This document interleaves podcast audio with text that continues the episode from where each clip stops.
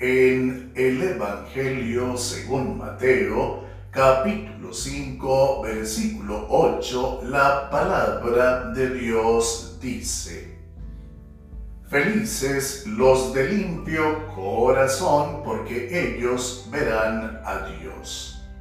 ¿Qué significan estas palabras?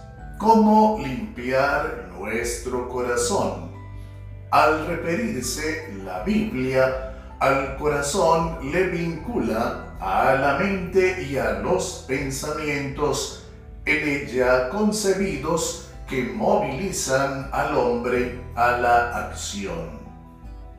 Según nos informa la Biblia, en Primera de Samuel capítulo 13, versículo 14, a causa de su desobediencia, Dios puso fin al reinado de Saúl y se lo dio a David, un hombre conforme a su corazón. Luego entonces, tener un corazón limpio y ser este conforme al corazón de Dios significa oír su palabra, llenar de ella nuestras mentes y vivir de acuerdo a su voluntad. Ahora, aunque el gran rey David luego se equivocó varias veces, él siempre volvió arrepentido a Dios.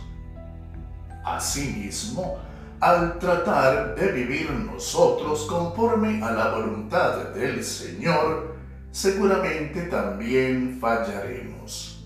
Sin embargo, como David, oremos.